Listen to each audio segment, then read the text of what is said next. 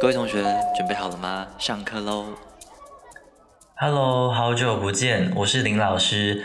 今天呢，这集林老师进修中，我想要和大家分享一本我自己非常喜欢的书，叫做《关系黑洞》。那作者是一位台湾非常有名的咨商师，叫做周木姿。这本书呢，探讨的单元有很多，而我着重想要分享的是关于焦虑的部分。其实不瞒大家说，我自己还是一个学生。那呢，在疫情期间呢，我决定就是来到了德国就读硕士。那在疫情期间，还有在国外的行政程序办理等等，我的生活其实充满着各种不确定性。因此，我在生活里面最常需要面对到的情绪就是焦虑。而本书中提到如何舒缓焦虑的方式呢，在我身上也确实蛮有帮助的。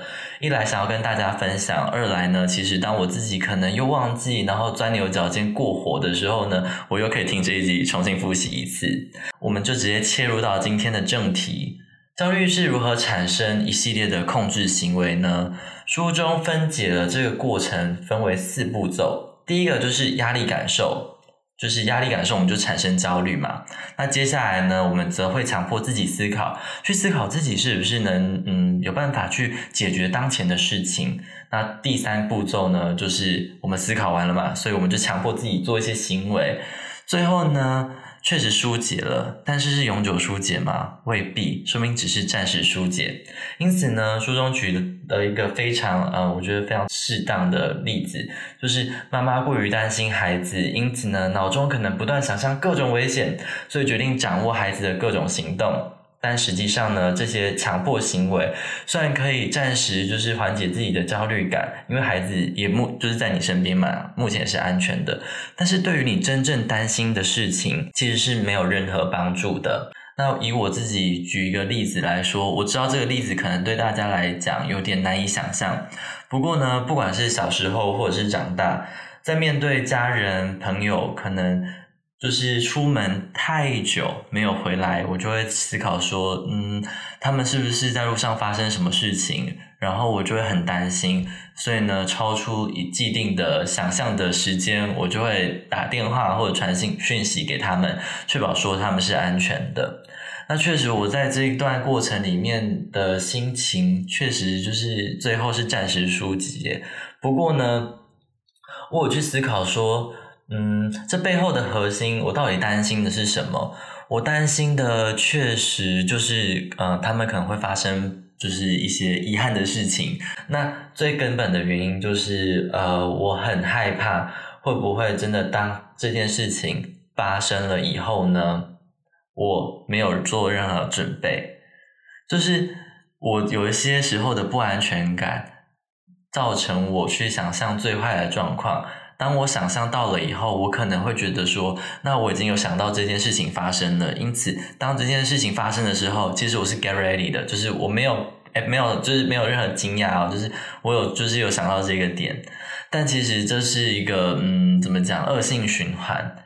因此呢，这个这本书中有提到。就是很多时候啊，当我们在面对未知的时候，我们很容易产生焦虑，然后这些强迫行为让我们有一种错觉，就是我们可以掌控任何事情。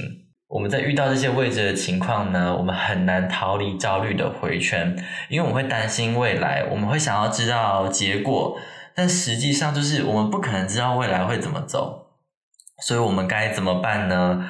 书中就说了一句话，我觉得非常的好，就是把你的心力放在可控的事情上，并且相信自己，不管发生什么事情，我都有面对的勇气、解决问题的能力与支持我的资源。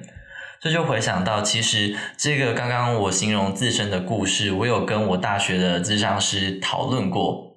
那呢，他就问我了一句话，我真的是当头棒喝诶，我就觉得说，哎。厉害哟！哎，真的专业的有差，我都没有想过。他就跟我说：“好啊，那如果真的这件事情发生了，你会比较不难过吗？”我当下就整个是惊醒哎，我就想说：“哎，不会啊，我还是会很难过啊。”对，然后他就我这张师就跟我说：“所以是不是当我们去想象这些最坏的情况，但是你以为你已经准备好了？”但事情发生的时候，那难过程度你觉得会减低吗？我就说不会，然后呢，就像是说，那我们要不要相信自己？如果真的那件事情发生了，我们再来去解决。而且，你相不相信你有去解决这些悲伤的能力？我说，我不确定，就是我有办法，就是真的这辈子走出就是亲人友人的离开的那种伤痛。不过，我会相信自己会慢慢好起来的。那我那时候治疗师就跟我说：“对啊，那你为什么不相信自己？等到那时候事情真的发生了，那我们再来好好解决。”那我们是不是就可以面对到这些事情的时候，我们去思考，我们是不是可以更珍惜当下？这是我们当下可以做的事情。就是与其去害怕失去，不如好好去珍惜每一个嗯此刻可以去跟这个人互动的任何机会。我就觉得那时候给我给我的就是回馈真的是非常的大。那所以呢，我之后的日子里，只要有焦虑的情绪产生。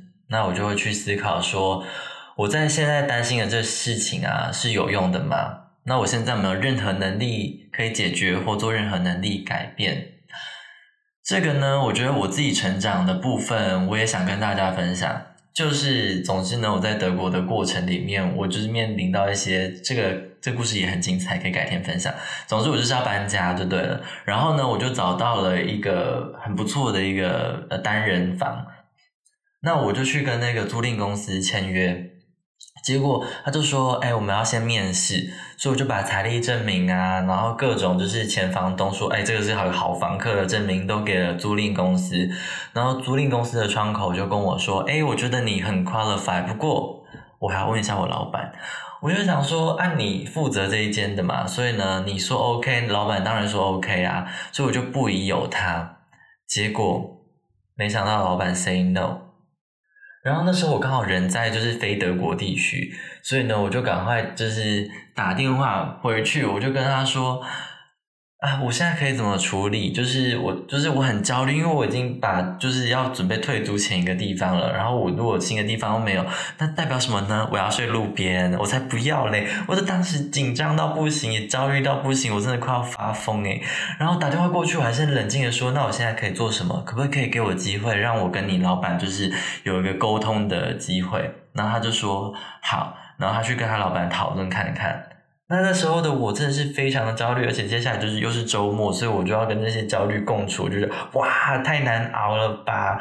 但是呢，我就是这个焦虑感就是迎面而来的时候，我就思考，嗯，我是不是能做的事情都做了？确实，我已经联络上了我的窗口，然后也跟他讲了我的处境，然后他也能理解，所以他愿意跟老板沟通。那我觉得我已经把我所有能做的事情都做了，那我这件事情我就可以。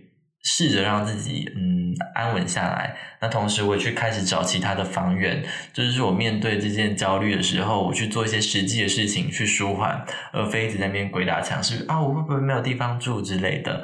对，那时候我觉得那一刻我真的觉得我有成长，就是如果是以前的我，我就很焦虑，就觉得说。天呐，我真的没有地方住嘞！立刻抠爸妈，立刻抠朋友，说：“哎，你知道怎样吗？我没有地方住。”然后开始就吐苦水，然后就吐完也没有用啊，因为你就越讲越多，你自己越焦虑。所以我觉得这件事情上面，我有发觉这些书中教的方法，对我来说有一定的成长。对，那接下来呢，还有什么事情会让大家焦虑呢？没错，就是感情。为什么感情会让人焦虑呢？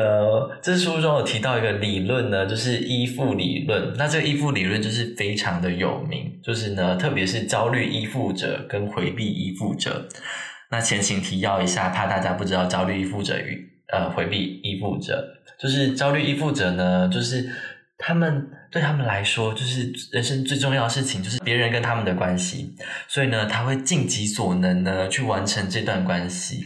那对回避依附者而言呢，刚好相反。人生最重要的事情，嗯，吉巴兰就是自己。所以呢，他当感受自己受伤的时候呢，就觉得说，啊，我要躲起来，我要需要一个自己的空间。他也会觉得很很烦躁，因为如果跟别人就是吵架啊之类的，就是要还要负担别人的情绪责任，因此就是这两种人有截然的不同。那好死不死呢，就是感情中很长，就是所谓的焦虑依附者与回避依附者的配对。对，网络上有人说是焦逃配啦，就是焦虑依附者跟逃避什么依附者。对，那我觉得蛮好听的焦逃配，感觉蛮可爱，但事实上一点都不可爱，因为你。你想我自己就是比较焦虑，呃，依附者，所以面对事情的时候，我就说我们来谈，我们来谈，你过来，我们谈，我们讲开来，我们来沟通。但是呢，对方我就是有时候遇到回避负责的人，他们真的是没有诶，他们心里大抽烟，想说我没有要跟你沟通诶，让我安静一下这样子。所以这时候我就真的是非常焦虑，就觉得说哦完蛋了，我就是很想要把这个就是目前的争执解开来。所以，我觉得这本书中有讲到，就是去理解这两种类型的人，然后呢，去嗯运用一些适当的措施。那我先讲书中他们提供的步骤，就是呢，对焦虑依附者的嗯怎么讲课题，就是你要练习给自己安全感。就是书中有提到了几个步骤，第一个步骤呢，就是你要相信自己的价值啦，就是不管对方喜不喜欢我，我都是喜欢自己的。那他的喜欢或不喜欢不会影响到我自我的认同跟肯定。那第二步呢，就是你要练习相信这份关系，就是呢，你要练习开始相信对方，就是你也不用再去用各种方式去测试对方是不是爱你、喜欢你的。我跟你说。真的，我真的以前年轻的时候真的很疯哦，我就是遇到别人，就是可能就是互相喜欢的时候，我就会觉得说，我要来就是测试看看你是不是也喜欢我，我就会用一堆很多情境题，就是当然不是说 Q&A 那种，就是日常生活中可能会发生的事情，还在暧昧阶段，我就直接给他测试下去，我就不断的测试，那我朋友都觉得我疯了。我说我年轻的时候了，我现在当然没有那种心力，我跟你讲，现在就是生活就各种忙碌，完全不会想这些事情。好，那我就离题了。那对于回避负责的课题呢，就是你要练习说出自己的感受。当然，这个很难，我知道。就是当你如果真的，嗯，怎么讲，有余力，然后有就是休息完，就嗯，好，我愿意试试看的时候，就是。你是不是可以练习着说出自己的感受？这对焦虑依附者来说呢，绝对是一大救赎。我们真的就是想要让你打开嘴，然后你给我说出话。如果身为焦虑依附者，我们就是要就是去体谅对方，然后呢，去给对方一个情绪的空间跟时间，就是书中提到的一些大方向。对。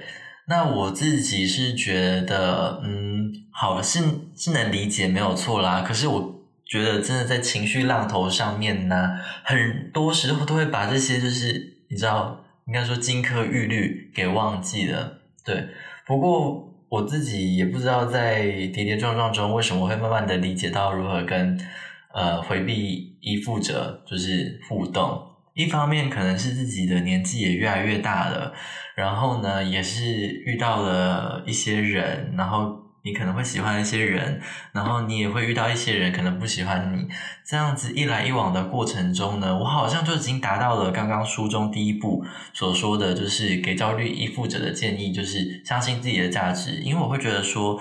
好像人都来来去去嘛，然后有人喜欢我，有人不喜欢我。你看田馥甄这么漂亮，还是有人不喜欢她啦，就是这很正常啊。所以我会觉得说，哦，我越来越肯定自己，毕竟还是有人喜欢我嘛。所以就是在一个一个陆陆续续的喜欢之下呢，就觉得说，嗯，我也是不错的啦。所以呢，第一步我就慢慢的达成了，然后第二步呢，练习相信这段关系呢。我跟你说，忙碌真的是最佳解药。你如果真的遇到一个暧昧对象啊，然后或者是你进入到一段关系啊，我跟你说，你有时候真的是没有时间猜耶，就是柴米油盐酱醋茶直接摆在你生活面前，你就想说，谁要去测试你呀？我的生活已经在测试我了，我不累吗？所以我就觉得说，第二步我好像也达成了。所以，嗯，我会觉得我自己的生活经验好像也不能给同样是身为焦虑依附者的。一些实用建议吧。不过呢，我我我会觉得你可能透过嗯做一些其他事情，然后让你自己慢慢建立起自己的价值。就是说白一点，然后呢，就是爱自己吧。但我觉得爱自己这个三个字非常的空，我也很不太喜欢用，因为说实在，爱自己是什么东西？就是也是你不断的在经营自己生活中，你会慢慢感受到一股嗯微微的力量吧，支撑自己的力量，就是你在奋斗一些事情的那种微微发亮的样子。对，然后练习相信这段关系呢，则是年龄越大，你就会觉得说没有时间在那边脱模，就是你就是跟这个人在一起了，就全盘相信他。那如果发现一些不对劲的事情呢？那再说吧，对，那你自己有底线，可能也是因为你对方踩了，你就会直接离开。一来就是你足够相信自己，可以再遇到更好的人；那二来也是因为没有那时间跟你瞎混了，就是你已经踩到底线了，我就是要走。对，所以这是我给焦虑依附者的一些嗯自我分享。那对于回避依附者呢，我自己真的是很想要举一个经典的例子，诶但我很怕攻击到那个星座，不管啦，水瓶座啦。我跟你说，我有一个水瓶座的朋友，他就跟我说，他就是一个经典的回避依附者的例子。他就说，哦，他谈感情的阶段呢，他可以说一个礼拜只联络，就是通话或者讯息，就是可能两三次，他觉得这样就够了。我说，那你是要去偷吃啊？不然为什么你这么忙啊？他说没有啊，我又没有偷吃，就是生活有自己的事情要做啊，而且我很需要自己的空间。我跟你说，我真的没有要占星座，好，我是巨蟹座，我觉得巨巨蟹座跟水瓶座就是一个，就是真的是交桃配，交桃配，就是典型的啦。诶那种理工科不要占我，就是巨蟹座容易想比较多。好，水象星座就是要把所有水象星座拉下水，水象星座的人可能就是会想比较多。那。讲好听一点，就是为他人着想，就是比较细腻敏感。那对于风象星座，especially 水瓶座的人来说呢，他们就是嗯，很需要自己的空间。那当我们水瓶座说我们需要自己的空间，我们可能只是去厕所一下。我跟你说，水瓶座需要的空间就是那种 villa 等级的大小，然后就只有他们自己一个人。对，所以这样子的互动过程中，我觉得很难去磨合。所以就是给大家做个参考，那这就是这本书中我比较想要分享的两大概念，就是一个是焦虑行为嘛，然后再就是依附理论，就是希望大家会觉得有所收获。那这本书中其实当然不只提到这两个概念啦，非常多的内内容非常有用，然后其中有一大部分在讲家庭。啊，殊不知呢，我的家庭就是你知道，就是他都还蛮。快乐的，所以我我妈我爸也不会有什么情绪勒索，就是我为你好哎，你怎么可以这样对我？如果我妈这样跟我说，我觉得说比较骚，你疯了吗？我我们家就是一个非常大部分的时候都是非常的理性，所以不太有什么情绪勒索，所以这部分我读起来真的。米安呢？我真的没有那么大的共鸣呢。就是，但如果你家里有很多情绪勒索啊，就是你就是这本书的大 T A，就是你很需要读。我那部分我就是快速浏览过，因为就是我家庭就是蛮幸福美满的，感谢我的原生家庭。对，那就是我觉得这本本书真的非常的棒，我自己读了，嗯，可能有两三遍，甚至三四遍了，我已经忘记了。总之，内容太丰富了，还是希望大家去好好阅读一下这本书。那我接下来在德国的生活呢，也会透过休闲时间不断的阅读，然后呢，分享更多林老师进修中的单元。好，就是希望这一集对大家有所帮助。那我们下次见，拜拜。